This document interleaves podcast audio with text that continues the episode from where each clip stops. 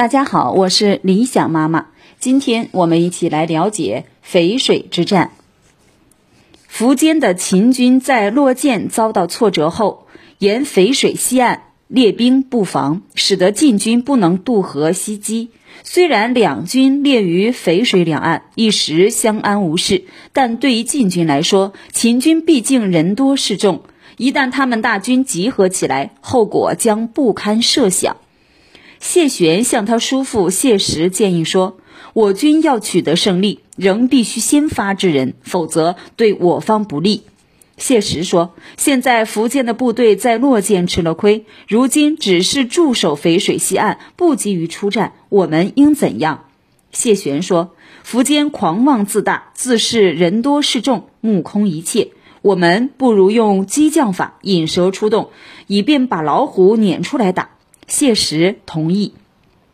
东晋给苻坚送来一信，上面道：“将军率领百万之众来攻打晋国，洛涧之战不过是我们牛刀小事。今两军尚未交锋，将军即龟缩不前，不敢应战，难道这就是秦国的将领吗？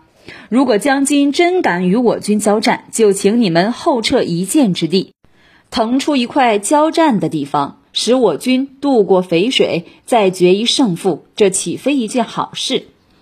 秦军诸将见晋军要求秦军后撤，都不理解。他们说：“我军强大，不如凭借淝水布阵设防，使晋军不得过江，这方为万全之策。”可苻坚却说：“稍退一步又何妨？常言道，兵不厌诈。我军虽然稍稍后撤，但在晋军渡河之际，即可挥兵急回。”来他个半渡而击之，一举把晋军消灭在淝水之中，难道不是更好吗？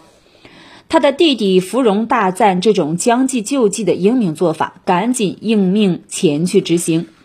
公元三百八十三年十一月，淝水之战爆发了。那天清晨，苻坚身披戎装，亲临现场指挥战斗。芙蓉、张豪在阵前侍候听令，单等陛下发号施令。苻坚抽出青龙剑，命令后撤。只这一声号令，三军人马全部回身，争相向西撤退。岸边的谢氏叔侄正在观察敌情，看到秦军一向后撤，立即命令晋军渡河。只见胡斌率领一万名水军驾舟由深水滩强行渡河。刘牢之率领一万名北府兵乘铁骑由浅水滩冲向敌军，两支先锋部队互相照应，竞相推进，就像两把利剑直刺对方。苻坚见晋军迅猛过河，蜂拥而至，急忙召回张豪的骑兵，准备入河拦截。张豪原被北府兵打败过，在洛涧一战中，晋军的英勇无敌乃亲眼所见，所以此时未曾交手，便已心中发虚，哪里敌得住晋军猛烈的冲锋？刘牢之身先士卒，边指挥边冲杀，一会儿便已杀到了对岸。强渡深水滩的晋军更是奋勇当先，虽有部分秦军乘船堵截，但都是由步兵临时改来水战的。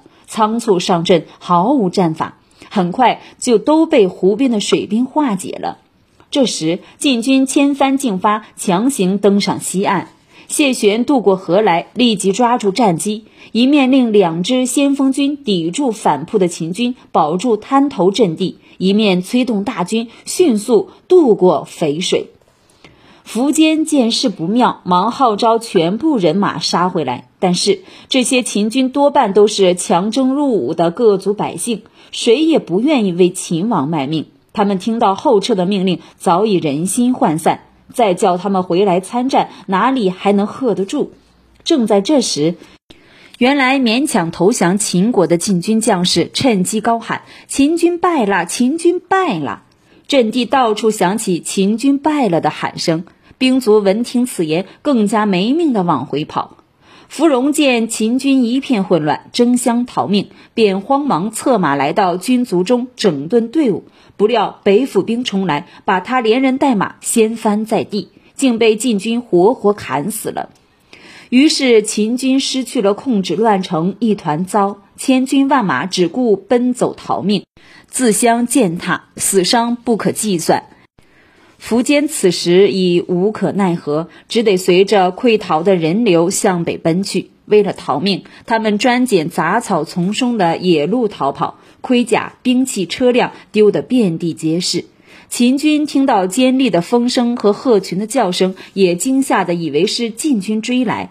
后来人们便用“风声鹤唳”来形容秦兵惊慌失措的狼狈相。通过淝水一战，晋军收复了寿阳，俘虏了淮南太守郭苞，芙蓉被乱军杀死。苻坚也中箭负伤，单身匹马逃回洛阳。他曾试图灭亡东晋，统一天下的希望也从此破灭了。